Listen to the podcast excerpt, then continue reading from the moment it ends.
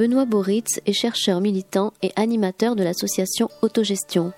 Il est l'auteur de Coopératives contre capitalisme, paru chez Sileps en 2015, et de Travailler autrement les coopératives aux éditions du Détour en 2017. Mercredi 27 juin 2018, Benoît Boritz était à la librairie Ombre Blanche pour y présenter son ouvrage Au-delà de la propriété pour une économie des communs, paru aux éditions La Découverte, lors d'une rencontre organisée en partenariat avec les Amis du monde diplomatique.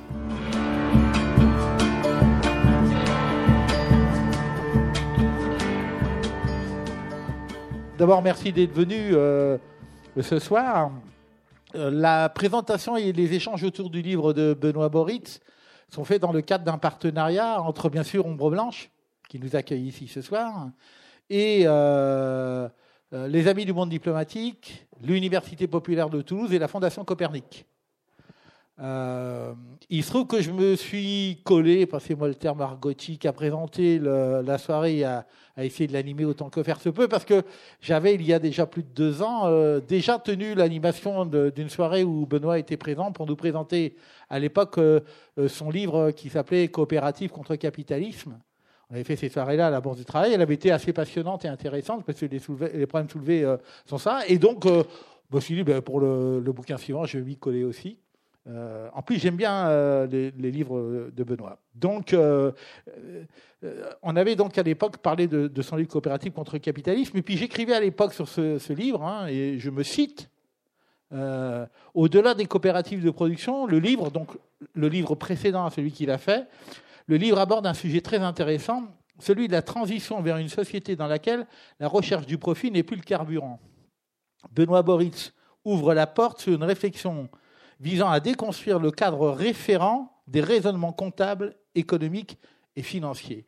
Et euh, ben, il va encore plus loin, ce coup-là. Euh, il est question là, euh, dans son livre, d'une société où la propriété privée des moyens de production n'existerait plus. Mais pas seulement, c'est même la notion de propriété qu'il va remettre en cause fondamentalement. Mais je pense que tu, c'est un des cœurs de ta tête, je pense que tu veux nous en parler longuement. Alors ça, ça m'a semblé intéressant de dire, enfin, tiens, euh, on va parler de, euh, de la pertinence de la notion de propriété. Et le livre démarre assez fort en expliquant la notion de commun. Vous savez que c'est un terme qu'on emploie beaucoup, hein, les communs, c'est devenu... Euh, un, des nouveaux mots-clés des échanges. Hein. donc, euh, la notion de commun que lui définit comme un horizon politique, c'est-à-dire, je le cite, hein, la primauté du droit d'usage, du, du, droit à la coactivité sur celui des propriétaires.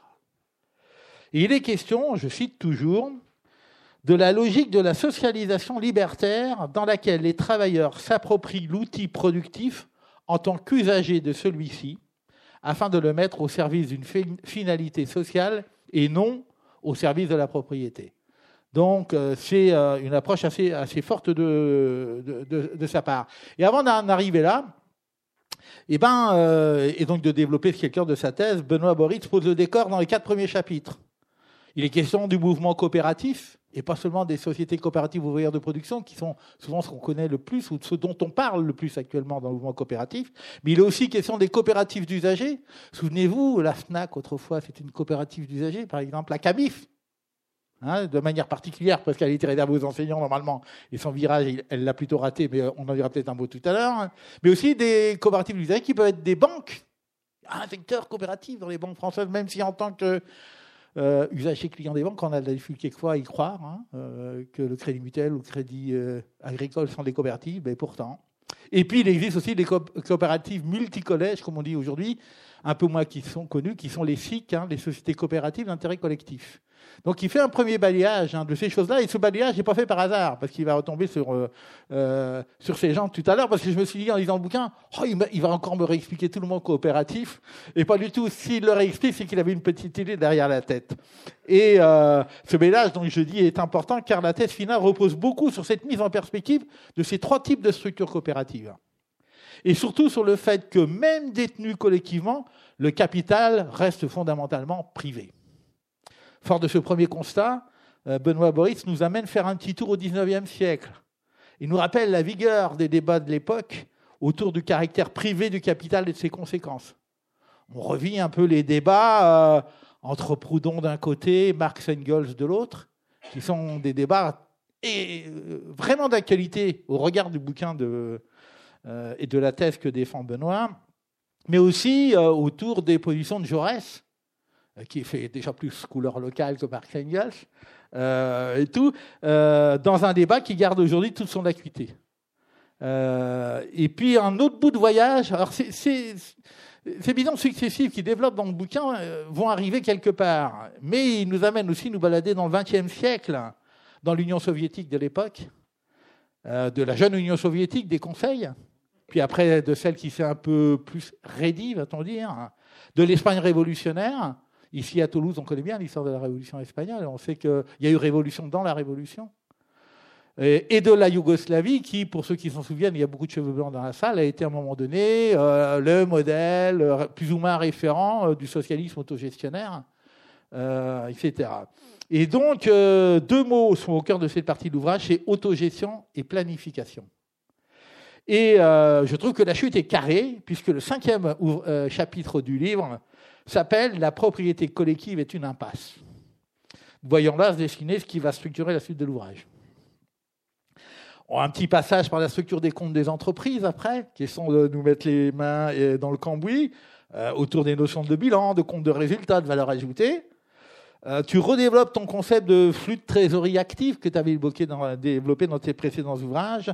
Et puis, euh, la prise en compte du principe de la cotisation dans la détermination du salaire, qui est direct, socialisé ou indirect, ou différé. Et euh, cette notion d'ailleurs de, salaire euh, et de cotisation euh, est développée par un de tes collègues, qui est Bernard Friot. On avait déjà parlé à l'époque des passerelles qui existent entre ton raisonnement et celui de Bernard Friot. Hein. Et tout ceci permet de continuer d'avancer vers une des notions qui structure le raisonnement, le haut de bilan. Le haut de bilan dans les entreprises, c'est-à-dire les fonds propres, ça n'a aucun sens. Ça peut n'avoir aucun sens dans une société où il est possible, je cite, d'envisager que les actifs d'une unité de production ne soient plus financés que par de l'endettement qui n'induit aucun rapport de propriété. Alors je dis quoi? Ce seraient donc les prêteurs, les banques qui seraient le pivot d'une société où le capital ne serait plus dominant? Va falloir nous expliquer ça hein, quand même. Hein.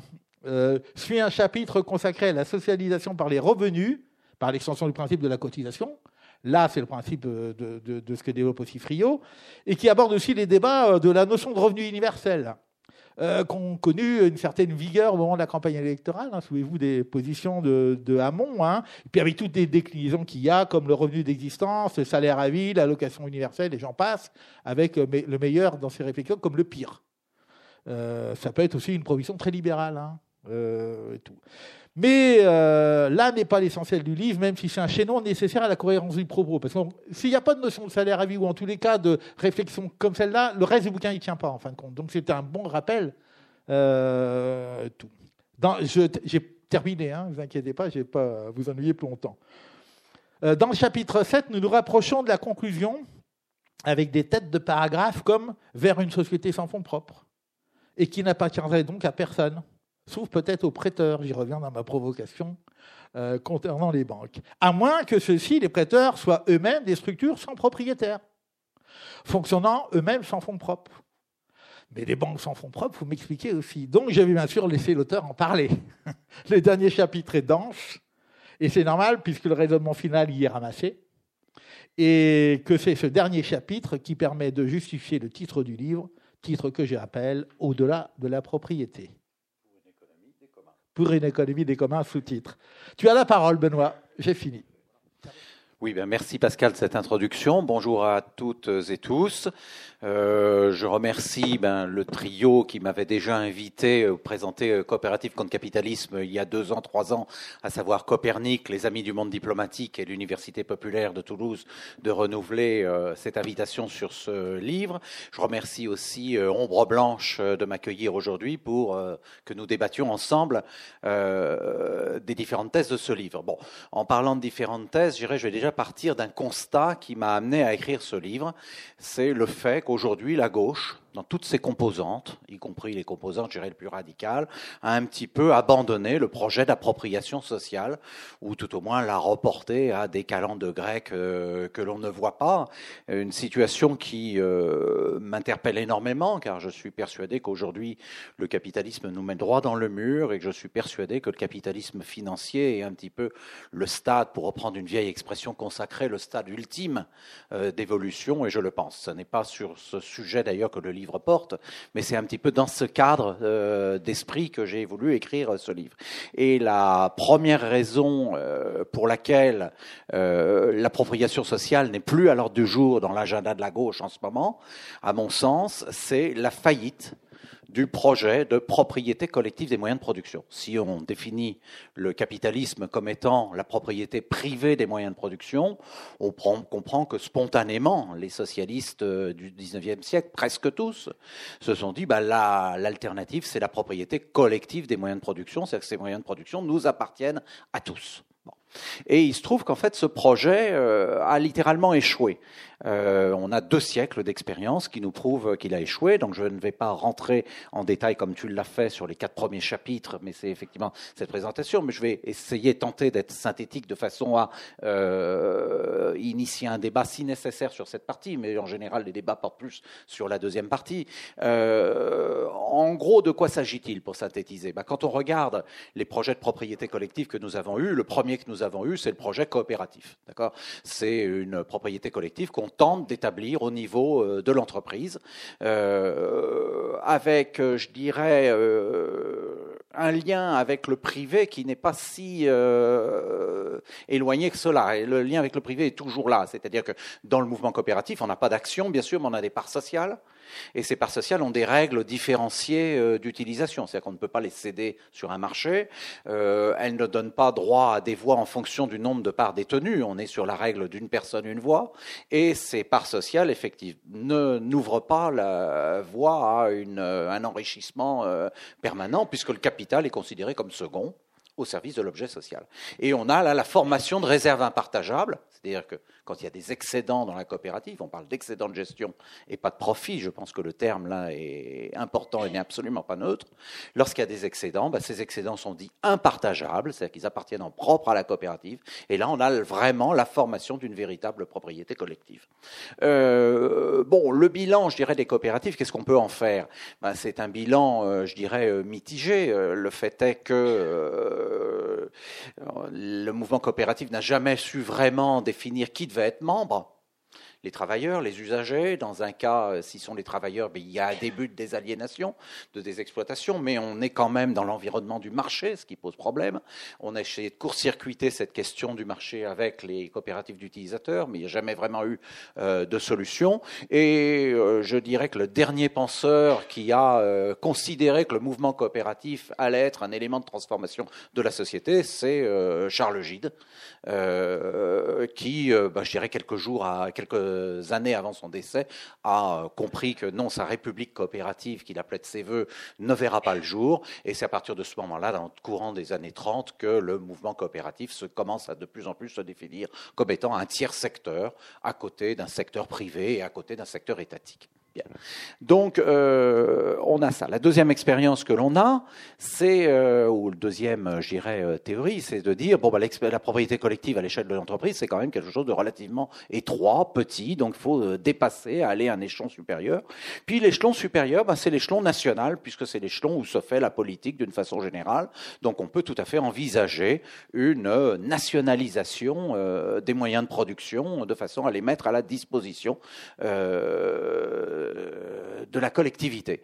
Euh, bon, typiquement, qu'est-ce qu'on a là-dedans? Ben, C'est pour moi euh, le Marx de la première période. Relisez le manifeste du Parti communiste 1847. Hein, on parle clairement de nationalisation et nationalisation-planification. Donc il y a ces, ces, deux éléments qui sont associés. C'est quelque chose qui va être repris aussi par les bolcheviques lors de la révolution soviétique. Bien sûr qu'il y a l'aspect des soviétiques, mais des soviets, mais il ne faut pas oublier que les soviets précèdent l'arrivée l'arrivée des bolcheviks en octobre 1917. Donc c'est une formation, je dirais, pré-bolchevique, qui n'a absolument pas pensé par les bolcheviks au départ. Et on a les économistes de l'époque, je pense beaucoup à Preobrazhensky, qui est probablement le plus avancé du point de vue économique dans cette période, qui vante les mérites de la planification des moyens de la planification de la production comme étant une source de liberté que le marché nous interdit aujourd'hui. C'est-à-dire le marché est une contrainte. Avec euh, la planification, on est capable de casser la loi de la valeur et d'aller autre chose. Il parlait d'ailleurs d'une loi euh, socialiste de la valeur qui n'a d'ailleurs jamais défini. Euh, voilà. Donc on est rentré encore là avec cette propriété dans des difficultés que je ne vais surtout pas détailler. Bon, je les décris dans le livre, en gros, je les caractérise, mais on sait ce qu'il en est devenu, je dirais, de ce projet. Euh, et voilà, on a. Et puis il y a une troisième voie qui a été tentée, euh, et on retrouve cette troisième voie à différents moments de l'histoire. Euh, on la retrouve d'abord chez Marx. Euh, alors celui je dis, c'est souvent le Marx de la deuxième période, celui qui est en lien avec euh, les libertaires, notamment dans l'Association internationale des travailleurs, qui s'intéresse très sérieusement aux faits coopératifs, qui a écrit beaucoup de choses. on limite assez souvent Marx au Marx de la première période, et je pense que c'est une, une grave erreur. Et arrive une idée qui consiste à dire, bah oui, autant que la propriété collective se réalise à l'échelon national, mais on va en confier la gestion aux travailleurs dans les différentes unités de production et éventuellement aux usagers. Idée qui va être reprise par Jaurès, hein, typiquement Jaurès, il rajoutera euh, notamment les, usagers, et euh, elle va être mise en pratique euh, de façon concrète par les communistes yougoslaves en 1948, lorsqu'il y a la rupture avec Staline. Où euh, là, bah, je dirais qu'ils s'aperçoivent, enfin, il y, a une double motivation hein, chez les communistes yougoslaves. Il faut se justifier par rapport à la population sur la rupture avec Staline. Staline était populaire en Yougoslavie, il hein, ne faut pas se tromper. Euh, c'est peut-être le pays le plus stalinien du bloc de l'Est à l'époque, avant la rupture. C'est vraiment euh, étonnant. il faut se justifier, ça c'est la première question, et on va se justifier en revenant à Marx, et au Marx de la deuxième période, en disant, bah, maintenant, on va élire des conseils de travailleurs dans les entreprises. Dans la première phase de l'autogestion yougoslave, ça va être une espèce de cogestion, c'est-à-dire qu'on a les directeurs qui sont nommés euh, par l'État et on appelle à la constitution de comités de travailleurs qui cogèrent l'entreprise. Euh, à signaler des résultats dans la première période de l'autogestion yougoslave, donc je parle de 1950-1965, qui sont fabuleux économiquement, ça très peu de gens le savent, mais euh, en termes de progression du PIB, la Yougoslavie était le pays qui affichait les plus forts taux de progression au monde. Euh, ces conseils de travailleurs ont été extrêmement populaires, très très appréciés en Yougoslavie, à tel point qu'on en demandait plus d'autogestion. Et là, le parti qui souhaitait pas lâcher le, morceau en donnant euh, la main à la population sur la totalité des, des, grands choix économiques va opérer un tournant qui est le tournant du socialisme de marché. Donc, on va euh, démanteler les fonds d'investissement euh, qui ont été créés. On reviendra sur la question des fonds d'investissement dans l'alternative. on démantèle les fonds d'investissement. On commence à créer des premières banques qui commencent à être filialisées avec des entreprises. et puis, on va voir grosso modo deux phases. Je ne rentre surtout pas dans le détail là je vous laisse, je tiens à rester synthétique pour laisser le plus de place au débat. Euh, on a une phase socialisme de marché à fond, donc 65-71, qui va être assez catastrophique. Ils vont connaître leur mai 68 en juin, eux, les Yougoslaves, euh, les étudiants qui se battent contre les nouveaux euh, patrons rouges, etc. Donc on a vraiment un mai 68 local, une contestation, et le pouvoir va y répondre d'une façon extrêmement classique. C'est et la répression, et en même temps on leur donne raison. Donc euh, on leur donne raison, on dit oui, oui, vous avez raison de vous révolter, donc on va changer la répression contre la revue Praxis euh, en Yougoslavie, et puis on va, euh, je dirais, commencer à revoir une autre forme de socialisme qui ressemble un petit peu plus à un socialisme de conseil, avec euh, le découpage des entreprises en unités autonomes, etc.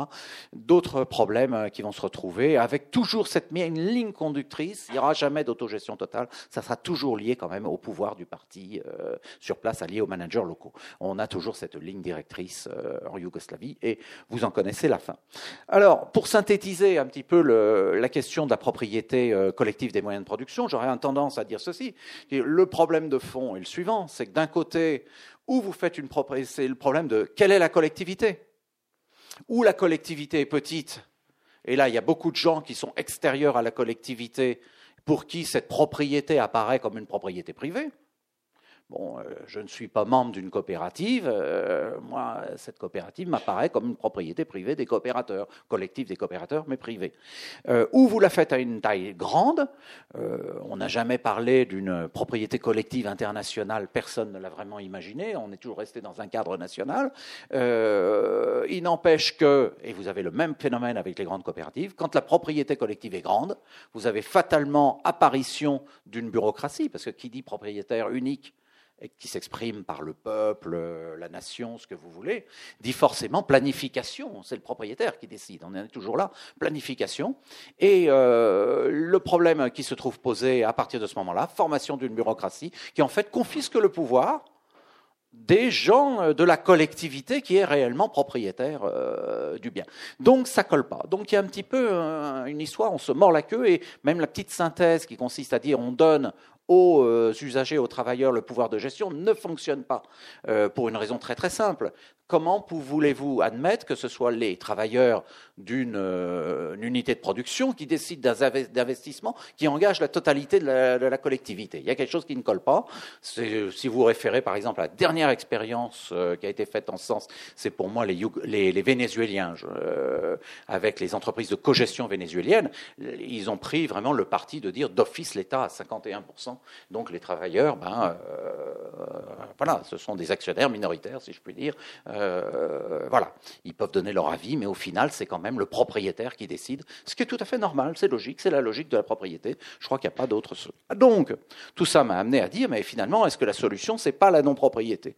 Et euh, tu as évoqué effectivement Proudhon. C'est Proudhon qui, au XIXe siècle, était le premier à parler de, de non-propriété.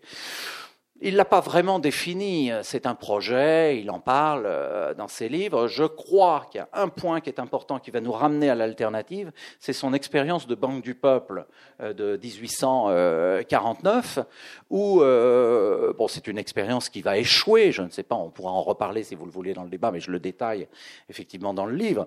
en gros, c'est un projet extrêmement moderniste, ça ressemble à une espèce de gros système d'échange local.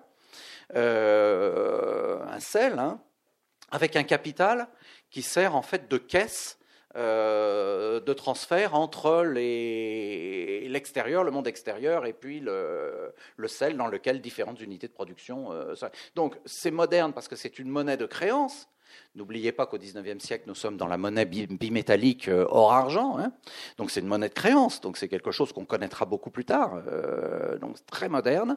Euh, malheureusement, il échouera. Il échouera parce qu'il ne réussira pas à réunir le capital nécessaire au lancement de la Banque du Peuple.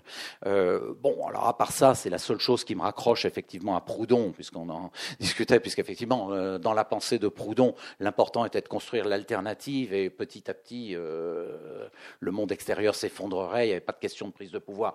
Là, j'ai de, grands doutes là-dessus, hein, euh, très très clairement. Mais euh, je pense que c'est intéressant et cette idée de Proudhon de la Banque du Peuple, c'est une idée de dire c'est pas tellement la propriété qui compte, c'est l'accès et pour avoir l'accès, il faut qu'il y ait le financement. Et c'est une idée qu'on va reprendre euh, dans l'alternative.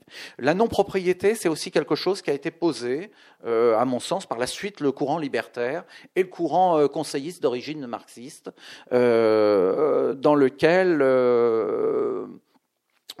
grosso modo, ce qui compte, c'est la prise du pouvoir dans les unités de production, on ne se pose plus la question de la propriété, c'est le fait qu'on soit usagé en tant que travailleur de l'outil de production qui compte et euh, la perspective, j'irais, d'une euh, une espèce de, perspective conseilliste, quoi, comme quoi les conseils de travailleurs se coordonneraient spontanément pour aboutir à un plan général de production qui abolirait le marché et établirait euh, une socialisation, une société, je dirais, post-capitaliste. Bon, beaucoup de choses à redire aussi là-dessus.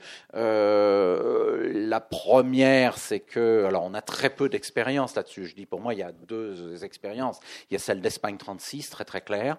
Malheureusement, ben, elle est loin d'être chimiquement pure. Elle se fait dans des conditions dramatiques, avec euh, ben, l'intérieur d'un camp républicain, euh, l'Union soviétique, qui n'est absolument pas d'accord avec la révolution et qui veut faire rentrer euh, la révolution espagnole dans le cadre euh, de l'État républicain, hein. avec des arguments qui se défendent. Hein. je ne veux surtout pas rentrer dans cette discussion.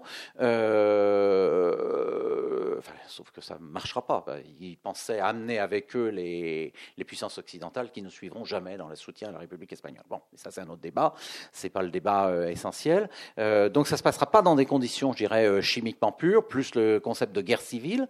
Et en fait, on s'aperçoit en lisant les auteurs libertaires que cette planification spontanée qui se créerait euh, ne se réalise pas réellement. On s'aperçoit que forcément, il y a des divergences entre collectifs de travailleurs. Et comment on gère une divergence entre collectifs de travailleurs? Bah, C'est le recours au marché au final. Et qui dit recours au marché dit peut-être retour de la propriété, probablement retour de la propriété. Donc, eh ben, on est très très mal barré dans cette histoire. On ne sait pas très très bien où trouver euh, l'alternative.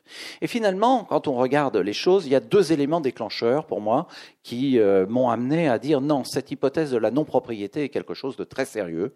Euh, c'est d'abord des évolutions du XXe siècle euh, que les socialistes du XIXe n'auraient vraiment pas pu imaginer. Euh, on va en parler. Et la deuxième, c'est, je pense, l'apparition de la euh, théorie, de la pratique du commun, euh, qui nous permet de penser l'alternative et de faire disparaître définitivement la propriété. Et je vais développer là-dessus. Alors, le premier, les modifications, les évolutions de la société qui ont eu lieu au XXe siècle. il y en a deux essentielles. La première, ben, c'est ce que j'appelle la socialisation du revenu. Euh, pour moi, le premier signe d'apparition, c'est les cotisations sociales. Les cotisations sociales, si on se souvient bien, elles apparaissent, la première loi sur les retraites ouvrières et paysannes, elles sont euh, avant la Première Guerre mondiale. Euh, on se souvient à l'époque qu'il y avait un grand débat dans le mouvement socialiste. Hein. la CGT y était très opposée en disant que c'était de l'argent volé aux travailleurs pour une retraite hypothétique qu'ils n'auront pas puisque l'espérance de vie n'était pas celle que nous avons heureusement maintenant, ça c'est une chose. Et puis Jean Jaurès, qui lui était favorable, il disait non, non, c'est pas parfait leur truc, on, est d'accord. Mais c'est une petite graine qui va amener euh, beaucoup de choses. Et quand on regarde aujourd'hui les cotisations sociales, et je pense qu'on les regarde pas assez dans cet esprit, c'est un outil de contestation de la propriété qui est vraiment fabuleux. On l'a pas mesuré à cette aune. C'est ça, à mon avis, euh, peut-être l'erreur qui a été faite. Qu'est-ce que c'est ces cotisations sociales?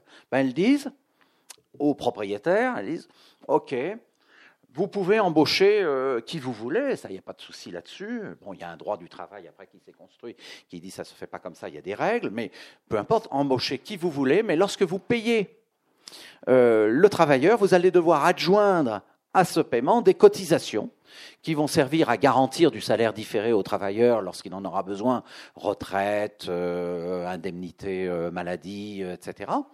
et puis aussi du salaire socialisé, plus important, c'est-à-dire carrément en France, si on le voit bien, ça a été la santé publique pendant un grand moment, et puis c'est aussi, bon aujourd'hui c'est toujours le cas, mais c'est financé aussi par l'impôt, et puis ça a aussi été la politique familiale, les allocations familiales, c'était c'est toujours d'ailleurs hein, des, des cotisations sociales. Donc il y a un aspect contestation de la propriété qui est relativement fort. C'est-à-dire que si on regarde, on relit rétrospectivement euh, le tome premier du Capital de Marx euh, au XIXe siècle, où il nous décrit le cycle A, M, A', le capital argent qui se transforme en capital marchandise qui revient capital argent, dans l'univers de Marx, ce flux appartient entièrement aux propriétaires.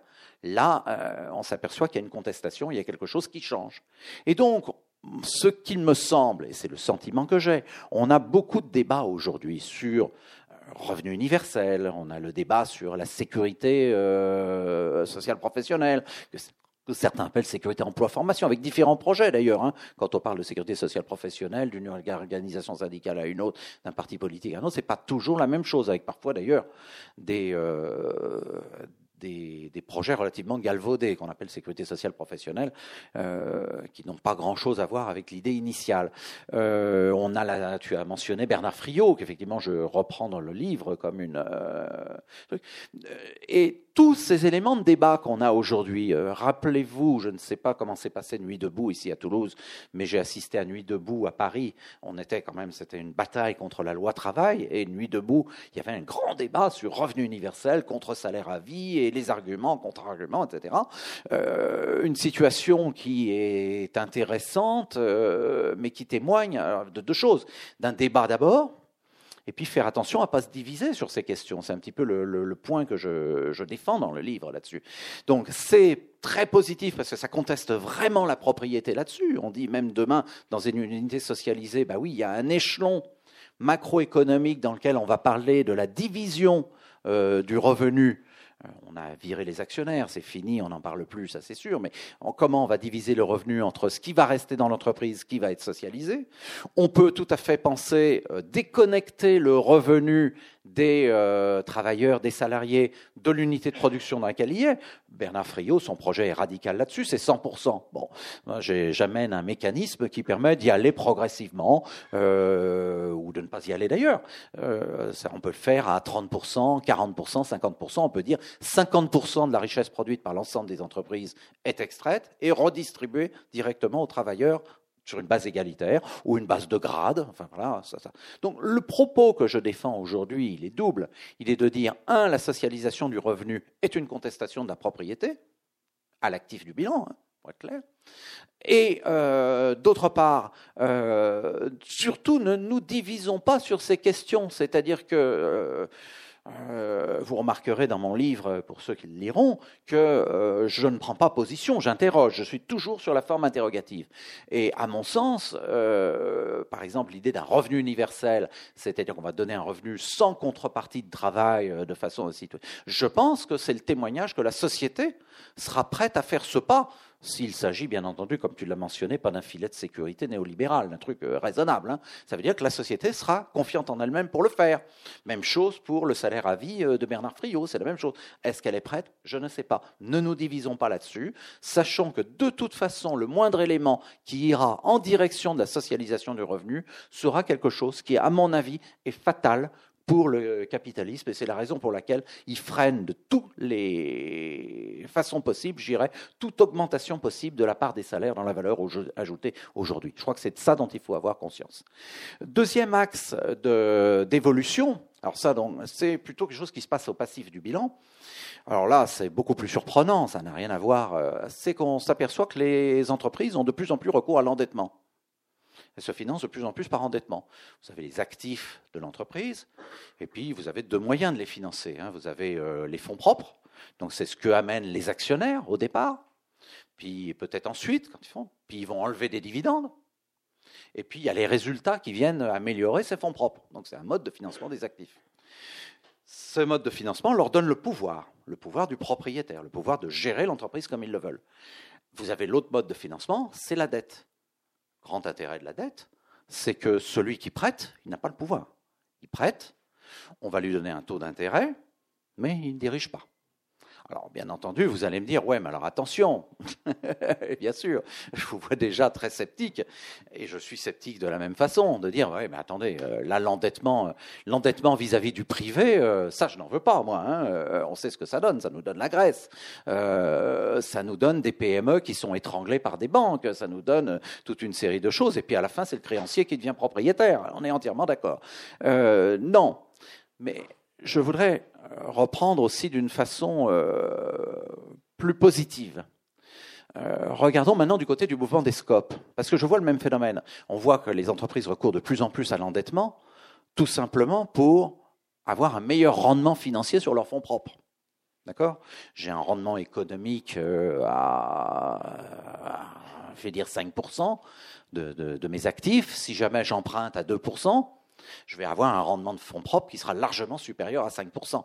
Et c'est vrai, plus je vais m'endetter, plus je vais fragiliser la boîte, ça c'est vrai, ça c'est une réalité, mais plus de l'autre côté, je vais euh, augmenter le rendement de mes fonds propres. Ça c'est le financier là qui parle. Bon, mais ce qui est intéressant, c'est de regarder dans le mouvement des scopes que lorsqu'il y a une reprise d'entreprise par les salariés, le mouvement des scopes sur ces dernières années a développé des outils fabuleux, a développé euh, des outils comme Scope, Invest, Socoden, Socoden qui donne des prêts participatifs, Scopaves qui donne des titres participatifs. Qu'est-ce que c'est?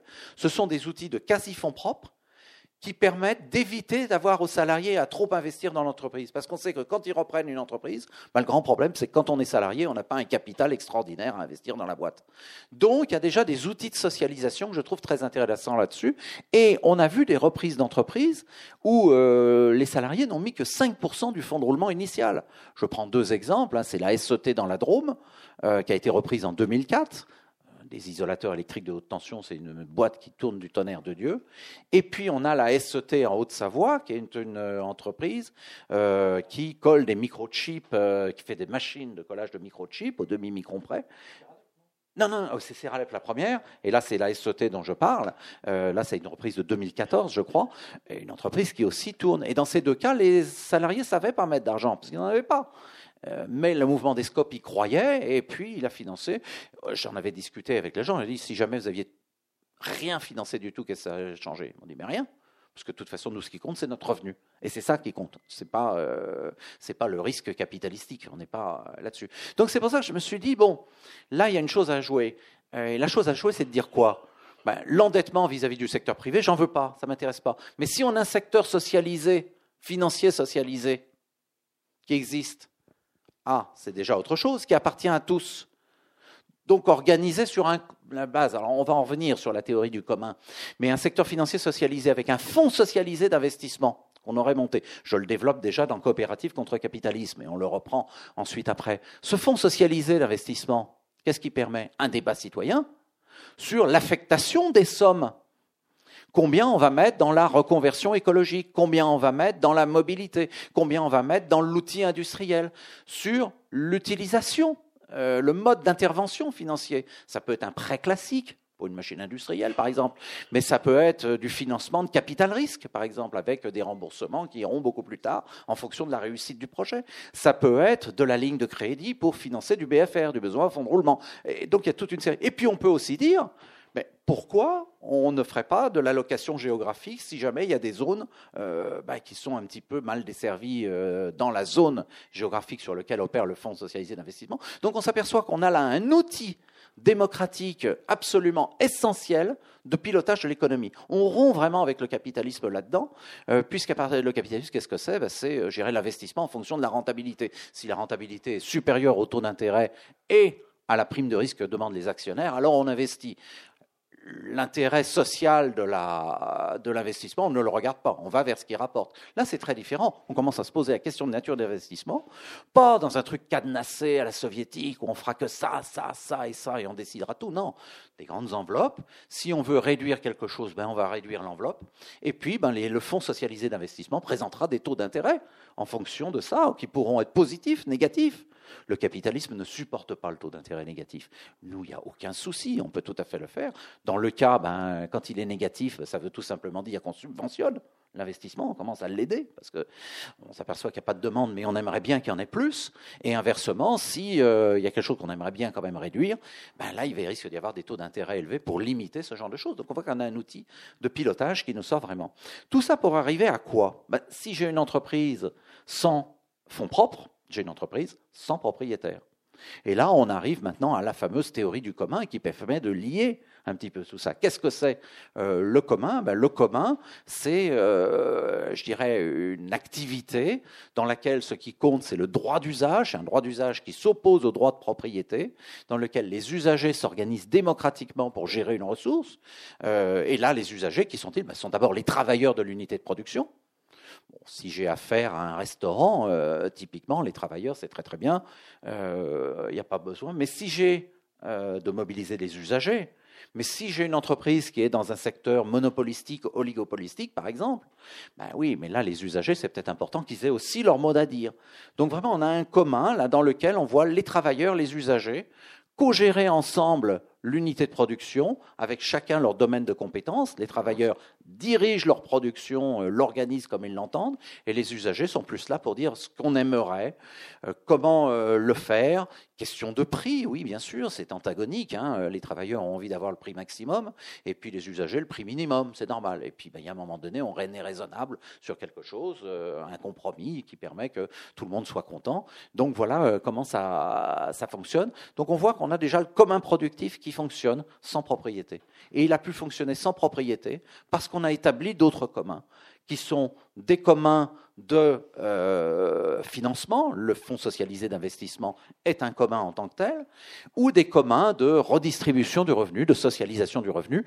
Euh, pour moi, euh, typiquement, la sécurité sociale telle qu'elle a été instaurée en 1945 est vraiment, pour moi, l'amorce d'un commun géographique à cette échelle. Donc voilà, c'est cette articulation, je dirais, d'ensemble des communs sur des niveaux géographiques différenciés qui permettent d'envisager demain un dépassement complet de la propriété et donc ce que j'ai appelé une économie des communs. Comme vous pouvez le, voir et l'écouter, le, livre est dense. Euh, je ne suis pas là pour faire vendre du bouquin, mais quand même. Euh, je vous conseille d'acheter parce qu'il se lit bien. Euh, je le dis vraiment parce que je viens de me le payer. Donc, et tout, il se lit bien, ça coule assez de sources.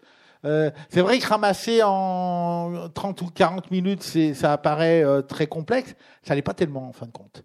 Parce que Benoît a le mérite de revenir à quelques fondamentaux euh, qui sont lisibles. Il n'y a pratiquement aucun schéma dans le bouquin, par exemple. Hein, il parle beaucoup d'économie sans qu'il y ait besoin de schéma. C'est très didactique sur cette partie-là, donc je vous encadre vraiment à le lire. Euh, je dirais juste avant de vous passer la parole que le seul regret que j'ai pas par rapport au bouquin, mais par rapport en général, c'est le manque de culture absolue que nous avons hein, collectivement euh, sur la capacité à lire ou à comprendre les flux économiques ou comment marche une entreprise au sens de ce qu'est-ce que c'est qu'un actif, un passif, ce que ce que c'est qu'un compte de résultat, alors que c'est pas compliqué. Un des avantages des scopes d'ailleurs, c'est que quand on a des coopérateurs et qu'on rentre dans une scope, la première chose qu'on fait dans une scope, c'est qu'on fait une formation aux nouveaux salariés à comprendre les comptes de l'entreprise. Parce que si on veut être acteur euh, euh, d'une production commune, d'une réflexion commune, encore faut-il avoir le droit technique minimum nécessaire pour comprendre les chiffres tels qu'ils sont ordonnés. Et c'est pour ça que je parle souvent qu'il faudrait ouvrir le capot des entreprises, un peu comme on ouvre le capot des voitures pour comprendre comment marche un moteur. Enfin, quand je ne sais pas si un jour vous avez été chez un mécano, un mécano, il ne met pas très longtemps à vous expliquer le principe du moteur à injection. Hein. Ça ne veut pas dire que vous allez tout connaître, après vous allez pouvoir réparer la voiture. Mais le principe, vous allez comprendre ce qu'est un moteur à explosion. On pourrait faire la même chose avec les entreprises. C'est un avis personnel, mais je suis toujours très surpris de, ça. Euh, à partir de maintenant, la parole est à vous. Et euh, je vais faire circuler le, le micro. Oui, merci beaucoup. Euh, bonsoir. Euh, donc, je suis avec euh, beaucoup d'intérêt vos publications, celles de l'association Autogestion aussi, voilà, sur, sur toutes ces choses-là. Je suis militant alternatif libertaire, donc nous, voilà, anticapitalisme, autogestion, c'est des valeurs auxquelles on se reconnaît. Et je pense que même si pour l'instant on demeure encore sur plutôt des, des, problématiques de propriété collective, ça reste encore dans l'histoire de notre courant euh, cette chose-là. Je pense que voilà, euh, la renonciation à la propriété, c'est pas quelque chose qui en soi va nous faire peur. Je, je comprends à peu près, euh, voilà, avec ces structures d'investissement collectif et en fait des, un peu des innovations financières qui seraient pas capitalistes mais qui seraient voilà socialistes, ce que ça peut donner à, à, ces échelles avec les fédérations des scopes, etc. Mais voilà, nous, notre terrain d'action, il est aussi beaucoup syndical et aussi encore en partie dans la fonction publique avec les, euh, voilà, les, débats publics qu'on connaît récemment, la SNCF, bientôt la réforme du statut EDF. Et euh, donc là, euh, bon, ça fait partie de ces choses dont, dont en économie on questionne, est-ce que ce sont des communs, etc. Et moi, je me demandais, alors voilà, à quoi ça pourrait correspondre une revendication syndicale vers un dépassement de la propriété, donc là, de la propriété collective ou d'État sur ces grands communs que peuvent être l'éducation, le, le, rail, etc. Et euh, donc euh, voilà, surtout, surtout là-dessus. Et éventuellement aussi, euh, puisque vous, vous connaissez mieux le secteur coopératif, dans quelle mesure est-ce que, par exemple, les fédérations des scopes sont politiquement proches de, ces choses-là quel, levier d'action sur ces milieux? Je sais qu'à un moment, il y avait comment c'était un réseau qui s'appelait Repas, je crois, sur les, les, les, les scopes autogestionnaires. Est-ce que voilà, on a un peu perdu de moi en tout cas j'ai un peu perdu de vue euh, toutes ces choses là depuis la fin des, des festivals de l'autogestion qu'il y avait, etc. Donc je voulais savoir dans quelle mesure syndicalement il y a des revendications politiques sur ce terrain-là et dans quelle mesure les scopes, elles, elles sont politiquement aptes à récupérer ces, ces revendications? Merci. Juste une petite question, parce que quelqu'un m'en a parlé récemment, et du coup, je voulais savoir si cet outil faisait partie de l'arsenal du souverain des outils. Euh, quelque chose créé récemment en France, c'est l'action du fonds de dotation. Je crois que c'est l'appellation qui permet véritablement. En fait, c'est en fait c'était créé pour des fondations, mais c'est détourné aujourd'hui par des, collectifs euh, euh, qui essaient de, mettre en œuvre des alternatives, notamment dans, euh, dans une propriété euh, bah, collective euh, immobilière et où ils ont acheté une maison. Maintenant, ils rachètent plusieurs immeubles et maisons dans, un village, mais et, ils n'ont pas voulu justement passer par la SCI parce que là, on reviendrait au modèle départ. Mais voilà, est-ce que du coup, cet outil pourrait aussi rentrer dans, ces nouveaux outils qui n'ont pas été originellement créés pour ça, mais qui peuvent être totalement détournés dans une perspective justement de construction d'alternatives? Je vais commencer, ben, je vais commencer par euh, la question des coopératives, parce que c'est une euh, question, c'est plus une question qu'une élaboration. Voilà, j'ai un sentiment comme ça. Donc euh, oui, ben, la Confédération générale des scopes a une, je dirais, c'est paradoxal. Hein. Je crois qu'il faut regarder ça. Je vais aussi parler d'un autre livre que j'ai écrit entre temps, qui est aux éditions du Détour, qui s'appelle Travailler autrement les coopératives, dans laquelle je retrace l'histoire euh, du mouvement coopératif et de la place de la coopérative du travail et des scopes. Et en fait, on s'aperçoit que le mouvement des scopes a longtemps été un mouvement extrêmement conservateur et le mouvement socialiste l'a même vu. Et là, quand je vous parle de ça, je vous parle au moment euh, début du XXe siècle. Hein, voilà, le com euh, étant quelque chose qui, même pour les réactionnaires, était un moyen de promouvoir l'association capital-travail qui n'est pas 100% faux et qui est faux aussi. Hein. Je veux dire, voilà, il y, a beaucoup de... On va peut-être pas rentrer dans le débat là-dedans, mais c'est juste pour montrer l'ambiguïté qu'il y a.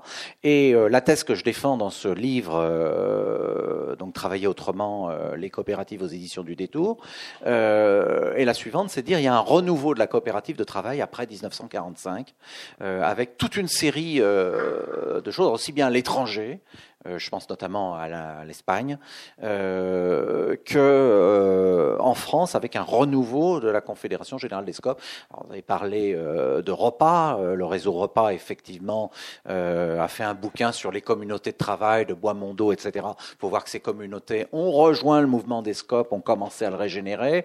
Vous avez eu ensuite l'apparition dans les années 70 et 80 des premières scopes de lutte, donc scopes montés à partir d'organisations syndicales, qui ont commencé à changer un petit peu la nature du mouvement des scopes, euh, au point d'ailleurs que euh, plus tous les anciens autogestionnaires qui ont voulu mettre en pratique dans les années 80, qui ont monté leur petite scope. Et c'est vrai qu'il y a eu un choc des cultures euh, dans la Confédération générale des scopes, qui a été à son apogée au congrès de Lyon, je crois, non, c'était Lyon ou au début des années 2000, où vraiment on a cru que la Confédération générale des scopes allait exploser. Heureusement, elle ne l'a pas été. Je dis heureusement. Euh, elle est restée euh, unie. Elle s'est restructurée quelques années plus tard autour du slogan La démocratie nous réussit. Alors c'est vrai qu'ils sont. Euh, moi je trouve que c'est un slogan très politique. Euh, parce qu'on a trop tendance à dire que la démocratie est une entrave à l'activité économique, que ça fait pénible. Ben non, eux ils disent exactement l'inverse. Ils disent nous la démocratie, c'est ce qui nous permet d'être forts et on vous le montre parce qu'on a des euh, résultats euh, supérieurs en taux de résilience, de longévité des entreprises, etc. au reste des entreprises. Donc je pense que le fait que la Confédération générale des scopes soit restée unie est très importante avec des scopes très différentes les unes des autres. Certaines, on peut vraiment pas parler d'autogestion parce que c'est quelques euh, coopérateurs qui sont minoritaires qui l'ont, alors que d'autres sont réellement, je dirais, euh, une culture autogestionnaire. Donc on a de tout là-dedans. Voilà. Donc il y a une espèce de voilà. Je crois qu'il faut le voir comme aujourd'hui comme un mouvement entrepreneurial. Voilà. C'est un mouvement entrepreneurial différent. Euh, et pas autre chose. Donc, est-ce qu'ils reprennent mes thèses? Bon, c'est très simple. Je vais vous donner une idée. J'ai eu une très belle recension de mon livre Travailler autrement les coopératives dans le journal Participé des Scopes très très belle euh, recension. Là, je sais que j'ai rien. Au-delà de la propriété pour une économie. Voilà, euh, parce qu'on sort du cadre coopératif et ils veulent rester dans le cadre coopératif, c'est tout. C'est pas, c'est pas autre chose. Euh, voilà. Alors maintenant sur la question de l'approche du commun dans une démarche syndicale et une démarche politique, je crois que c'est une question qui est euh, fondamentale, euh, notamment vis-à-vis des questions euh, contemporaines et de la SNCF. Je crois dans la théorie du commun sur laquelle je, je devrais dire d'ailleurs, le livre est préfacé euh, par Pierre Dardot. Euh, Pierre Dardot, qui a coécrit avec Christian Laval le livre commun Essai sur la Révolution au XXIe siècle, euh, qui est aussi un livre que je vous engage à, lire. Enfin, ça va faire beaucoup. Hein. c'est un donc je vous invite à le, à le lire. Hein. Honnêtement, c'est un livre passionnant. ce qu'il il, amorce vraiment cette idée dans sa approche du commun. Il ils ont une approche du commun qui est différente de l'approche d'Elinor Ostrom, par exemple, hein, qui est une approche centrée sur le bien commun, etc. Ils ont une approche dans laquelle ce qui compte, c'est vraiment la contestation du droit de propriété euh, au profit du droit des usagers. C'est la contestation du droit des propriétaires de disposer d'une ressource. C'est ça qui est fondamental. Et ils disent, c'est ce qui est la trame des combats altermondialistes. Et d'une certaine façon, les entreprises récupérées argentines s'inscrivent dans cette logique. C'est ce qui m'avait beaucoup séduit euh, dans leur, euh, dans leur théorie. Et un des pans c'est de dire aujourd'hui, si l'État privatise des services publics, c'est parce que l'État est propriétaire.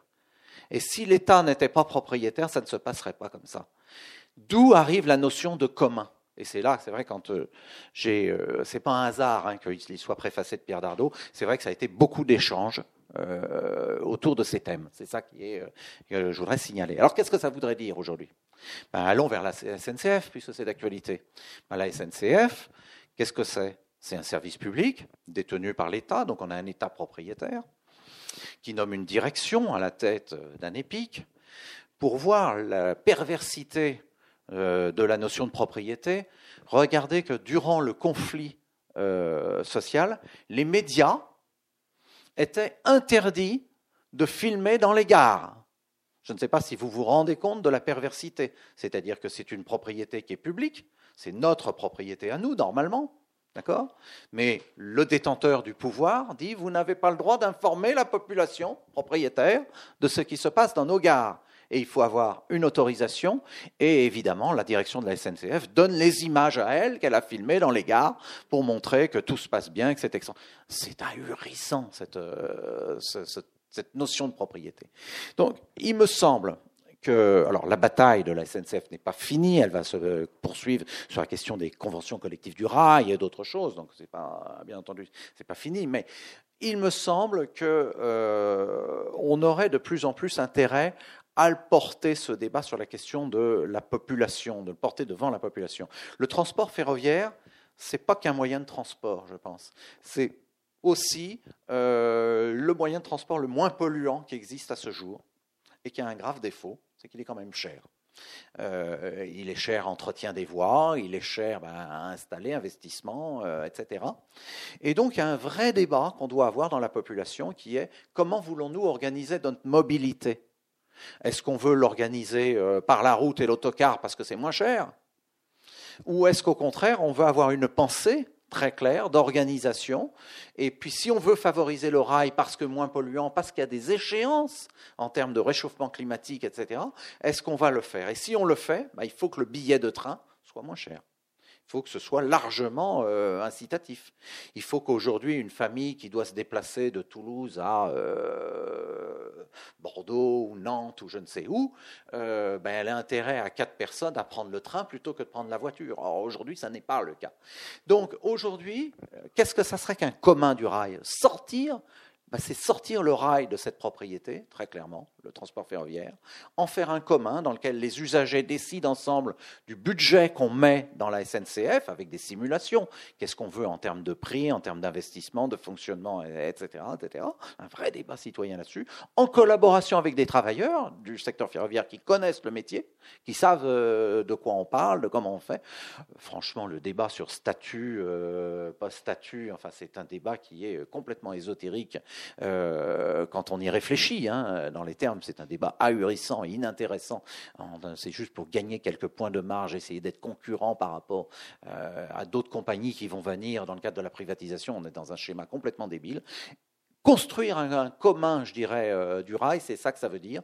Comment le financer? Ben, C'est ce débat qui est posé, c'est quel prix on met, comment on le fait, et s'il y a de l'investissement, je vous ai parlé du fonds socialisé d'investissement, on peut tout à fait considérer que les actifs de la SNCF doivent être intégralement financés par ce fonds socialisé d'investissement. Donc travailler sur deux terrains, la socialisation des investissements d'une part, et y compris de la subvention en termes de euh, fonctionnement euh, proprement dit du, rail pour que l'équilibre économique du rail tienne la route dans une perspective, je dirais, d'un plan de mobilité pour, euh, contre le réchauffement climatique. Je crois que c'est cette approche qu'on doit avoir aujourd'hui là-dessus.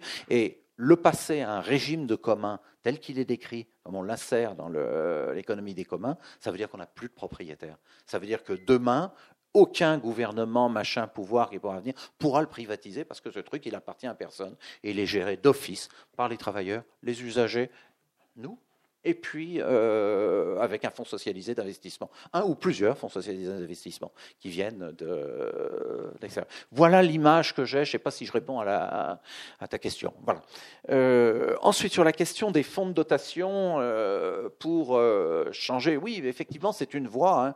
On le voit. Euh, on a celui-ci, on a les coopératives d'habitants euh, qui sont en train de commencer à monter en France. Alors très très ambigu sur les euh, coopératives d'habitants. Moi, je crois, il me semble hein, qu'il y a euh, des tonnes d'initiatives en ce moment qui se prennent sur la question euh, du financement des biens, sur, qui sont des initiatives très saines et en même temps qui ont un carcan qui reste quand même le carcan de l'environnement de l'économie privée dans lequel on est. Je m'en explique. Je prends l'exemple de la nef, par exemple. Bon. Sur le fond, la nef, c'est euh, la nouvelle économie fraternelle. Bon. Je ne sais pas, tout le monde connaît la nef? Non. Bon, c'est une société financière qui s'est constituée il y a maintenant 30 ans, hein, si je ne dis pas de bêtises, euh, pour, euh, dans l'esprit de devenir banque, pour accorder des prêts qui ont tous une vocation ou sociale ou écologique et où. Voilà et euh, qui a pas mal grandi en pas mal d'années, euh, mais qui aujourd'hui est complètement micro. Euh, bon, moi, je vois personnellement cette, cette truc. Bon, j'aurais différents reproches à y faire. Je suis sociétaire hein, de la nef. Hein, je joue carte sur table. Hein, ça m'empêche pas de faire mon, opinion là-dessus. bien sûr, les travailleurs sont dans une position subordonnée à la nef, chose que je n'aime pas. Bon, voilà, toute une série de choses. Mais ils sont contraints, quoi qu'il en soit, par le cadre dans lequel on est, c'est-à-dire le cadre de toutes les banques, la nécessité de se refinancer. Donc ils doivent en permanence chercher à se refinancer, ils se refinancent aux conditions de marché. Et comme c'est une petite banque, ils se refinancent largement plus cher que euh, d'autres banques, donc ils ne sont pas capables de proposer des taux d'intérêt euh, forcément attractifs euh, dans les projets. Ça c'est une réalité. Ou alors ils tirent les bouts de ficelle, enfin ils se débrouillent, il y a les bénévoles de la nef qui travaillent, enfin c'est vraiment un truc, une organisation extraordinaire de ce point de vue, une organisation militante extraordinaire, hein, soyons clairs. Mais ils sont contraints par ce mode. Dans mon approche, le secteur socialisé. L'intérêt du commun, pour répondre à votre question sur les fonds de dotation et autres, c'est tout ça, ça doit exister, ça doit continuer à exister. les initiatives citoyennes doivent continuer à exister, et elles existeront d'autant mieux qu'existera des communs instaurés sur des bases géographiques qui disposeront de ressources propres.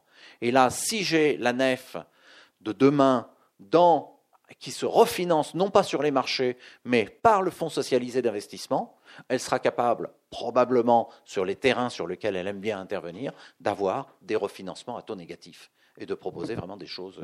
Euh, voilà euh, comment je vois la, perspective. Je crois qu'aujourd'hui, il y a une vraie question à se poser qui est une question politique, et je n'ai pas la réponse, je ne sais pas faire aujourd'hui, mais euh, c'est la question de toutes ces initiatives citoyennes. J'en vois des milliers. Vous m'avez parlé du fonds de dotation pour une propriété collective, un usage collectif immobilier, ça serait bien d'en parler plus. Il y en a des tonnes d'autres qui existent, qui se font. Je crois qu'aujourd'hui, avec cette perspective d'une économie du commun ou euh, la pratique du commun, je crois qu'il est nécessaire de dégager une perspective politique euh, très très claire pour que toutes ces initiatives euh, citoyennes prennent un champ qu'ils n'ont pas actuellement. Euh, voilà, oui. Euh, donc, euh, oui, parce qu'effectivement, le, gros souci qu'on a actuellement, c'est que tant qu'on est dans ce système de monnaie-dette, parce que ça remet pas en cause quand même la monnaie-dette, apparemment, dans le système que tu proposes. Et en fin de compte, ce qui est important, moi, il me semble que pour sortir de notre, de notre carcan libéral, c'est de créer une monnaie, parce que la création monétaire, c'est quand même, il faut quand même savoir c'est que la monnaie qui est créée par des, par des banquiers privés, et, et, donc pourquoi elle n'est pas redonnée au commun? Ça devrait être ça devrait faire partie des communs. Pourquoi on ne dit pas que la première euh, des, des communs, c'est de se doter d'une monnaie qui soit vraiment commune, c'est-à-dire et que cette monnaie, parce que, enfin, moi, je ne sais pas si vous avez vu, enfin, j'ai revu un, extrait d'un truc de Déroudeur sur, sur, la monnaie, mais, mais, mais c'est vrai qu'effectivement, euh, tous les éléments sont faits pour qu'on soit en capacité de recréer la monnaie. Encore faut-il qu'on se mette d'accord, parce que c'est une histoire de confiance hein, derrière, hein, parce qu'on est bien d'accord. Aujourd'hui, l'euro, le, le, dollar, c'est des monnaies pourries, parce que 98% c'est que de la spéculation, donc ce sont des billets, ça ne représente absolument rien. Donc il faut absolument de redonner du sens euh, à la monnaie. Et, pour moi, c'est aussi une manière pour redonner du pouvoir d'achat aux, personnes et, on ne soit plus embêté. Quand on doit faire quelque chose, on le fait parce qu'on se crée la monnaie. Oh, c'est ce qu'on faisait à une époque. La Banque de France, c'était l'État qui allait donner quelque chose. Il, avait ce qu'il voulait, il n'avait pas d'intérêt. Ça a quand même été quelque chose qui a été fait par nos, par, par, des politiques aujourd'hui. C'est des règles qui ont été mises en, en, place. Il faut quand même, moi, il me semble que c'est un départ qui nous permet permettrait d'être sur quelque chose de, plus sûr. Mais c'est vrai que c'est une remise en cause énorme de notre système. Il va y avoir d'énormes résistances. Je voudrais faire deux remarques. La première, c'est qu'il y a, c'est vrai, tu l'as signalé, une multitude d'initiatives qui se déroulent euh, au niveau euh, national. Bon, il y a une émission de France Inter. Alors, j'aime pas toujours cette radio, mais des fois il y a des choses intéressantes. De midi et demi à une heure, c'est les carnets de voyage de, je sais plus comment il s'appelle. Voilà. Non, euh, peu, peu importe. Euh, et donc, il signale qu'il y a euh, dans des villes, dans des régions, dans des départements, une multitude d'initiatives qui, justement, essayent de sortir de la question de la propriété. Le problème, c'est qu'au au fil des jours, euh, des mois, des années, où il répète dans ses carnets de campagne, on a du mal à comprendre pourquoi toutes ces initiatives n'arrivent pas à se coordonner, à fusionner. Et moi, j'en ai conclu qu'en définitive, la, la mise en commun de toutes ces initiatives, c'est probablement aussi compliqué euh, que la coordination des grèves pour, aller dans le même sens. certainement qu'il y a des réticences, y compris parmi ceux et celles qui ont inventé ou ont mis en pratique des initiatives euh, et qui n'ont pas des réticences au sens où ils ne veulent pas forcément euh, en faire quelque chose qui va devenir, pas, une loi, mais quelque chose d'utile pour tout le monde. Hein. Donc, et, je pense qu'en même temps, ces initiatives, alors ça c'est un débat qu'on peut avoir avec la personne que je connais bien qui est intervenue tout à l'heure, mais il peut y avoir une multitude d'initiatives aujourd'hui qui sont utiles ou en tout cas qui ne rentrent pas dans la logique du système, mais que le système, lui, est totalement capable d'absorber. Il peut y avoir, euh, bon, moi je pense que les AMAP, par exemple, c'est quelque chose de très bien. Mais le système capitaliste, euh, ça ne lui pose zéro problème. Alors, il faut continuer à faire des AMAP, mais ce n'est pas demain la veille que ça va remettre en cause euh, les grandes surfaces, etc., etc. Donc, il y a quelque chose qui est euh, qu'on a l'impression que quand on met en place et quand on passe beaucoup de temps à construire ces choses-là, à partir du moment où on ne veut pas, pour diverses raisons, attaquer le problème de fond qui est la question du système dans lequel on vit, euh, on va se faire bouffer. Bon, ça c'est la première chose. Et la deuxième chose, c'est renvoie un petit peu à, la première intervention, c'est-à-dire que moi je, comprends l'idée du, commun. Bon, les nationalisations, quand l'État était propriétaire d'entreprises, euh, il a pu les privatiser. Si elles n'appartenaient à personne, on ne pourrait pas les privatiser. Sauf quand même qu'il y a comment on passe de ça à ça? C'est-à-dire qu'aujourd'hui, on ne peut pas empêcher la privatisation de la SNCF. Comment on pourrait empêcher que la SNCF n'appartienne plus à l'État? C'est un sacré dilemme quand même cette affaire-là. Et à Toulouse, aujourd'hui avec le débat sur l'eau, euh, on, va avoir le même débat. C'est-à-dire, on ne veut pas, on, voudrait que ça revienne une, régie, euh, avec euh, tout ce qu'on sait des régies, etc., etc. Mais comment on articule le, le mot d'ordre des communs là-dedans?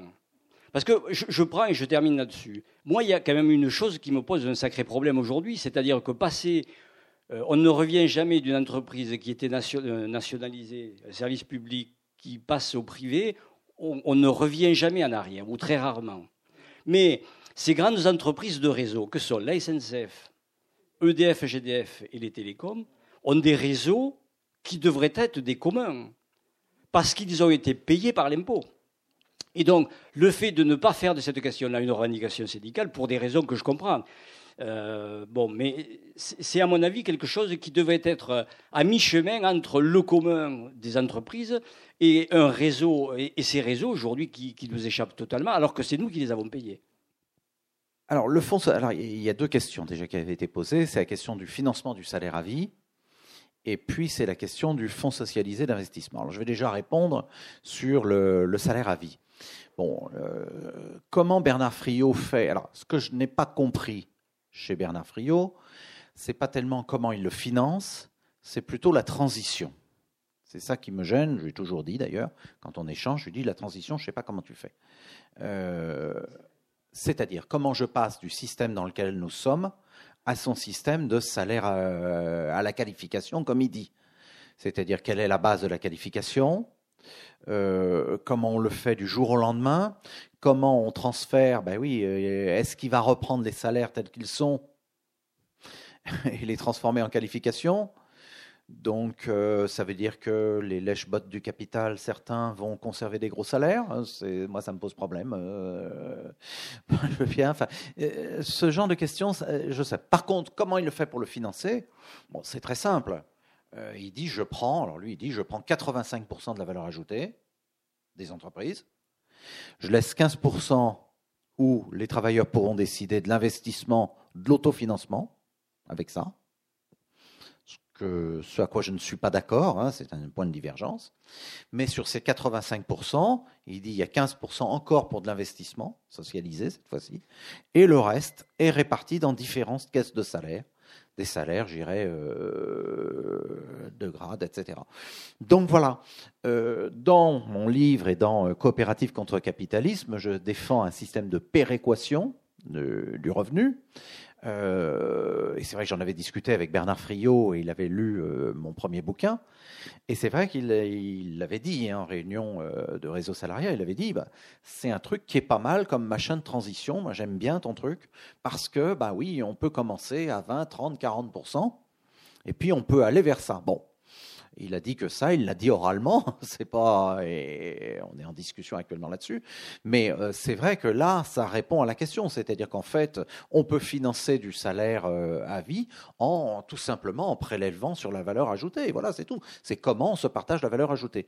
Pour moi, c'est pas tellement un grand. Euh, c'est en amplifiant le système actuel complètement. C'est cette euh, voilà, tout à fait. Alors, par contre, sur l'origine du fonds socialisé d'investissement. Alors, l'origine du fonds socialisé d'investissement, là, euh, Bernard Friot a une idée et j'ai la même. Hein, C'était l'idée de dire au départ, on établit une cotisation sur les euh, cotisations sur les salaires pour abonder un fonds socialisé d'investissement. Bon. Là où on diverge, c'est que chez lui, euh, après, l'investissement, il se fait par subvention, ce qui me paraît être une hérésie. personnellement, on peut en reparler, hein, en débattre, et on en débat, je dirais, là-dessus amicalement. Euh, alors que euh, dans mon système, il va bien y avoir un prêt aux entreprises par l'intermédiaire de banques socialisées, hein, et petit à petit, ces prêts vont être remboursés. Donc, ce qui a fait l'origine du fonds socialisé d'investissement, c'est la cotisation Grosso modo, c'est pour casser les profits des entreprises privées, hein, c'est clair, c'est ça, c'est pas autre chose. une fois que c'est bien asséché, elles sont socialisées. Et puis, à la fin, ce fonds socialisé d'investissement, il s'auto-alimente. C'est-à-dire qu'il y a des prêts, et puis il y a le retour d'argent qui se fait par les remboursements. Sachant que, on peut toujours avoir une petite cotisation pour équilibrer, au cas où il n'y aurait pas une épargne des ménages suffisante, c'est possible, hein, tout simplement, ou euh, au cas où il y aurait trop d'intérêts négatifs Ben oui, intérêt négatif, va bien, ça veut dire que les boîtes remboursent moins que ce qu'elles ont. C'est une subvention, l'intérêt négatif. hein. Donc elles remboursent moins. Donc il faudra quand même la réalimenter. Donc voilà, un petit peu, euh, je pense avoir, je sais pas si j'ai répondu sur le fonds socialisé d'investissement, sur son origine. Donc l'origine, c'est vraiment un truc de transition, une mesure politique qu'on prend et euh, qui après va s'inscrire dans le temps, euh, que je décris effectivement dans, le livre à partir de ce moment-là. Une, alors attendez, j'avais deux pages, j'avais vu un lien avec euh, la, dette. Alors oui, monnaie dette, oui. Alors monnaie dette. Euh, moi, je suis très très perplexe sur toute une série euh, d'écrits, notamment les écrits de Derrida hein, sur sur ces choses-là. Historiquement, quand on regarde la monnaie, la monnaie a d'abord été une marchandise. Une marchandise qui est ben, l'or, l'argent, les métaux précieux. Revenir à plein de choses. C'est une marchandise qui fait euh, l'intermédiaire. Et puis, je dirais, c'est l'évolution du système bancaire qui est venue à créer la monnaie qu'on appelle monnaie dette, monnaie créance. C'est-à-dire qu'en réalité, euh, qu'est-ce qui s'est passé hein? Enfin bon, il faudrait revenir sur les origines du système monétaire. Je ne vais pas me lancer dans un grand euh, débat, mais si, je vais me lancer très rapidement. Je pense que ça va être, j'espère que je vais être limpide. Le premier travail des banques, c'est du service. Les, des grandes foires commerciales du Moyen Âge, hein, c'est là que les premiers banquiers naissent euh, dans les Flandres, en Italie et tout. C'est une prestation de service. Ça consiste à dire vous allez vous balader sur les routes avec de l'or, vous vous rendez compte au Moyen Âge, la folie. Vous allez vous faire détrousser et tout, ça va pas cette affaire. Non, ce qu'on va faire, on va faire un truc. Vous me déposez mon or chez moi. Euh, je vais vous donner un billet. Et puis vous allez acheter vos affaires là-bas. Et puis, euh, ben, c'est avec mon billet, mon correspondant en Flandre qui va me, euh, me, me payer. Et puis on va juste faire une chose, c'est qu'on l'or qui va transiter va juste transiter sur le solde des transactions. Voilà. Puis très vite, on s'est aperçu que le grand problème de la monnaie marchandise, avec le développement de l'économie, c'est que elle n'est pas euh, suffisante. Il n'y a pas assez d'or, il n'y a pas assez d'argent. Donc là, il y a un gros problème qui se passe. Ah, comment on fait? Et puis là, bah, c'est là qu'est arrivée cette idée de création monétaire. Qu'est-ce que vous aviez avant? Vous aviez, c'est toujours comptable en fait, c'est de la comptabilité, c'est tout bête. Vous avez au bilan de la banque, la banque a reçu l'or et elle a émis un billet. L'or est à l'actif de la banque, c'est ce qu'elle possède là maintenant, et en contrepartie, elle reconnaît une dette à celui qui a le billet. Donc, vous comprenez que celui qui a le billet, il a une créance sur la banque. Vous comprenez? Euh, Voilà. On rentre dans la création monétaire. Qu'est-ce qu'on fait dans la création monétaire? Ben, On dit tout simplement, ça c'est avant qu'on abandonne le métallisme, euh, euh, voilà. Euh, on dit, ben, tiens, j'ai plus d'or, mais c'est pas grave. Je vais créer la monnaie de la façon suivante. Je vais vous faire de l'argent nouveau. Donc en fait, c'est tout simplement une inscription comptable hein, sur le passif de la banque. La banque reconnaît une dette à la personne à qui on a créé la monnaie. Et en échange, ben, on va vous faire une créance. Je prends un exemple très simple. Euh, euh, je veux acheter une automobile euh, de 10 000 euros, tout simplement. Je vais aller voir mon banquier. Je vais dire, tiens, j'aimerais bien 10 000 euros de prêt. Le banquier va dire, ben, ouais, ok, c'est bon, vous êtes solvable, pas de problème. Je vous mets sur votre compte 10 000 euros, mais moi, sur mon compte à l'actif, j'ai une créance sur vous de 10 000 euros que vous allez me rembourser dans le temps. Et puis vous allez vous barrer avec vos 10 000 euros, les dépenser dans une autre banque, etc. Voilà, c'est tout simplement ça. Euh, et je pense que la monnaie euh, dette-créance est un progrès économique par rapport à euh, la monnaie métallique. C'est pas un hasard si j'ai dit Proudhon. Euh, et quand vous regardez les, des alternatives, et pour moi il y a une alternative très concrète que j'aime beaucoup, c'est le système le- les systèmes économiques d'échange, les systèmes, les CEL, ce qu'on appelle les CEL. Ben, regardez, qu'est-ce que c'est qu'un CEL Un CEL, c'est une monnaie euh, dette créance. C'est ça, c'est ni plus ni moins ça. C'est-à-dire que le principe, je sais pas, tout le monde connaît le CEL ici ou? Système d'échange locaux. Euh, ben, grosso modo, ça consiste à dire on forme un groupe et puis on n'a pas d'argent. Ben, on va se le créer parce que euh, vous, vous allez donner des cours d'anglais, probablement, c'est ce que vous avez envie de faire. Vous avez envie de faire du jardinage chez les gens. Euh, vous, vous avez envie de euh, peindre des tableaux. Vous avez des tableaux, vous êtes artiste, vous avez envie de vendre, des- des tableaux, mais on n'a pas d'argent entre nous. Donc plutôt que de faire du troc, hein, tu veux de l'anglais contre mes tableaux? Ah Non, ça marche pas. Ben non, on va tout simplement dire, ben, si j'achète mes tableaux, ton compte va être crédité du montant que tu as demandé, et moi, je vais être débité. C'est-à-dire, je suis en position négative. J'étais à zéro, je suis en position négative. Donc, je suis endetté. Mais je ne suis pas endetté par rapport à mon vendeur de tableaux, je suis endetté par rapport au groupe. Il y a une notion de groupe, donc il y a une notion de bien commun qui existe dans cette monnaie créance-dette. C'est pour ça que moi, cette monnaie créance-dette, ce n'est pas quelque chose que je remets fondamentalement en cause. Pardon? Alors, ça, on est tout à fait d'accord. Alors, je vais y venir. Là, je vais y venir. Voilà. C'est pour ça que moi, sur le fond, ça, ça me choque pas. Là, je suis vraiment. Et justement, ce qui m'intéresse, c'est pour ça que je le reliais au fonds socialisé d'investissement. Euh, le fonds socialisé d'investissement, euh, qu'est-ce que c'est sur le fond par rapport à la situation actuelle? La situation actuelle, les banques, elles créent la monnaie. Le grand problème des banques, c'est le refinancement. Je l'ai dit tout à l'heure. Euh, le problème, elle est que, ben oui, le, moi là que j'ai emprunté pour ma bagnole, euh, je vais aller dépenser mes 10 000. C'est peut-être auprès du euh, Crédit Mutuel que j'ai fait cet emprunt. Et puis mon garagiste, chez qui je vais acheter la voiture, ben lui, il est peut-être au Crédit Agricole. Donc le Crédit Agricole va demander 10 000 euros au Crédit Mutuel, normal. Ça va se faire en banque centrale. Puis il va y avoir des échanges dans l'autre sens. Le problème, ça s'équilibre pas.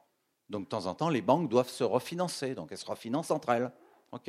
Donc, il faut avoir confiance. Puis, si jamais euh, ça ne suffit pas, il faut se refinancer auprès de la Banque centrale. Le problème, c'est le problème des échéances.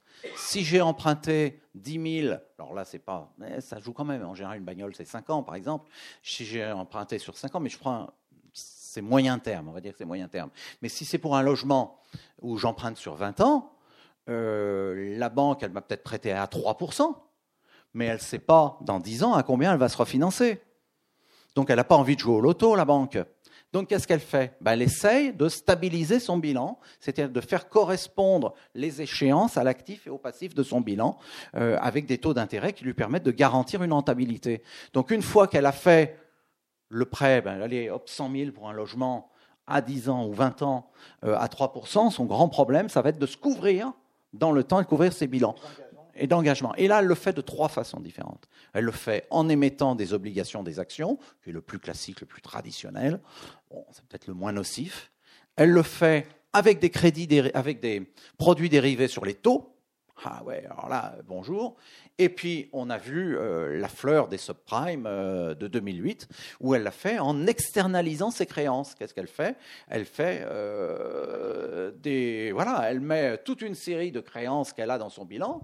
Elle dit coucou, je l'enlève, j'en fais ce qu'on appelle un CDO, Credit Debt Obligation, dans lequel je mets des crédits, un ensemble de créances de temps en temps, je remets du produit dérivé pour faire sérieux, montrer que c'est garanti en cas de défaut, etc. Donc, je remets des CDS dessus. Et puis, je vends ça sur le marché. Et puis, voilà. Donc, et puis, on a vu euh, ce qui s'était passé. Euh, c'est euh, des agences de notation qui notent des CDO avec des AAA, alors qu'en réalité, c'était complètement pourri. Et que les contreparties des CDS dans les CDO étaient elles-mêmes très douteuses parce que sur des marchés, des marchés OTC. Bon, bref, je referme la, la parenthèse. Tout ça, ça disparaît avec le fonds socialisé d'investissement. Parce que le fonds socialisé d'investissement, qu'est-ce qu'il fait? Il donne des lignes de crédit de long terme. Lorsque euh, je viens pour demander une machine outil euh, qui va me servir 20 ans euh, dans euh, notre projet euh, d'unité de production, le fonds socialisé d'investissement va me garantir, enfin, la banque va me garantir un taux comme aujourd'hui, mais la banque, elle est garantie par le fonds socialisé d'investissement sur un taux de refinancement qui est garanti sur 20 ans. Il n'y a pas d'entourloupe. Il n'y a pas besoin de se refinancer. Et effectivement, c'est là qu'il y a peut-être, c'est là parce qu'on se rejoint peut-être sur la, question de la réforme monétaire. On n'est plus du tout dans le même euh, dans le même monde là. Voilà, c'est ça que je veux dire. On est dans un truc très très stable. Je reviens sur les attendez, j'étais sur les. J'espère que je réponds à tout le monde, hein, c'est parce que là on a peut-être été un peu loin. Euh, multitude d'initiatives citoyennes. Euh, là, il y a une question politique. Et puis la question, oui, alors la question de la transition sur les services publics de l'eau. Et euh, bah, j'ai parlé de la SNCF tout à l'heure. Bah, je vous avoue, je suis pas embêté mais on doit admettre des situations transitoires. Le, combat, le commun est un combat, très très clair, c'est une perspective politique, c'est un, combat. Euh, c'est vrai, je me souviens la première fois que j'ai rencontré Pierre Dardot, Pierre Dardot m'a fait remarquer que dans son bouquin, ce n'était pas la disparition de la propriété, mais c'était le primat du droit d'usage sur le droit de propriété. Ce à quoi je complète en disant, lorsque le droit de propriété est cadenassé, il disparaît. C'est un peu la thèse que je défends. Mais pourquoi il était sur cette hypothèse, euh, qui est une hypothèse très sérieuse? Euh, très sérieuse parce que aujourd'hui, ben c'est vrai qu'on n'a pas le cadre juridique et politique qui permet d'envisager un dépassement de la propriété. Donc on est obligé de passer par des formes transitoires dans lesquelles, bah oui, les communs peuvent s'exprimer parfois dans des formes coopératives. C'est pas un hasard s'il prend les formes coopératives comme exemple, et je suis d'accord avec lui. C'est de la pratique du commun dans lequel il y a une propriété collective qui est limitée. Ben, ça peut être une SIC, ça peut être une SCOP, ça peut être des tas de choses. Ça peut être aussi une régie publique de l'eau, de l'eau ou d'autres choses. Mais ce qui est important dans la pratique du commun, c'est surtout, et c'est là que c'est un combat, que même si c'est l'État qui euh, est le propriétaire, que surtout on conteste ce droit de propriété en permanence par une intervention des usagers, une intervention si possible des travailleurs là-dessus, dans euh, l'activité euh, concrète de ce commun en formation. Il faut considérer que c'est un commun de bataille. Et c'est vrai que là où on arrive à dépasser la propriété, je ne sais pas dépasser la propriété autrement, c'est à partir du moment où on installe des commun géographique de fonds de socialisation de l'investissement et de fonds de euh, socialisation de et de fonds de socialisation des revenus. Et là, effectivement, on a un cadre politique et juridique qui permet de, de fonctionner dans cet esprit. Euh, sur la question des initiatives citoyennes, et de comment faire pour qu'elles se coordonnent, euh, etc. Et ils le veulent, ils ne le veulent pas. Je n'ai pas de réponse définitive à cette question. J'ai des débuts de réponse. Euh, les premières que j'ai, c'est, je pense qu'aujourd'hui il y a un dégoût de la politique qui est très très fort chez les gens qui démarrent des alternatives. Euh, je les comprends. très franchement, j'ai pas de, de soucis là-dessus, et je crois que la politique n'est pas à leur niveau très honnêtement. Je le dis aussi sec que, ça.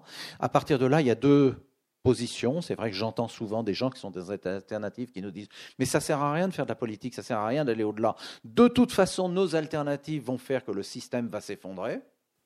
Bon, c'est une thèse. Euh, J'y mettrai un petit bémol, c'est-à-dire que si ces alternatives se généralisent, elles avancent, il va y avoir une chute probable de la production euh, en termes de PIB, de quelque chose comme ça, parce que c'est souvent des circuits courts, ce genre de choses hein, euh, qui apparaissent. Donc comment on va gérer la crise qui est induite de cette façon-là. Je pense qu'il faudra sortir du capitalisme à ce moment-là. Je ne suis pas sûr que ça sortira tout seul. Hein. Et je pense que l'intervention politique sera euh, importante. Et le deuxième élément de réponse, de dire, bah, c'est peut-être que maintenant, il faut commencer à élever le niveau euh, du débat politique, notamment à gauche, en portant un projet d'appropriation sociale. Et je crois que c'est en portant ce projet d'appropriation sociale qu'on répondra à ces euh, différentes initiatives. Bon, ben, je vais remercier Benoît, puisque euh, le, temps alloué euh, nous est, est, terminé maintenant. Je pense que ça, j'espère que ça vous a donné envie, un, de lire le bouquin, deux, de débattre. à chaque fois que vous en avez l'occasion, sur ces notions-là de propriété, parce que je pense qu'il est quand même intéressant de voir revenir aujourd'hui des débats qu'on croyait éteints et qui date du 19e, hein, qui était le débat autour de la propriété seul vol, hein, pour faire euh, provocateur. Euh, c'est vraiment bien remis à jour euh, par ce genre de bouquin.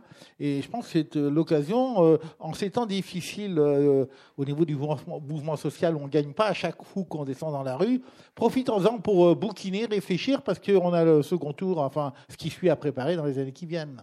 Hein, on ne va pas se laisser tondre la laine sur le dos ad vitam aeternam quand même. Voilà. Donc, euh, je vous souhaite une bonne fin de journée euh, et à bientôt euh, un peu partout. Au revoir.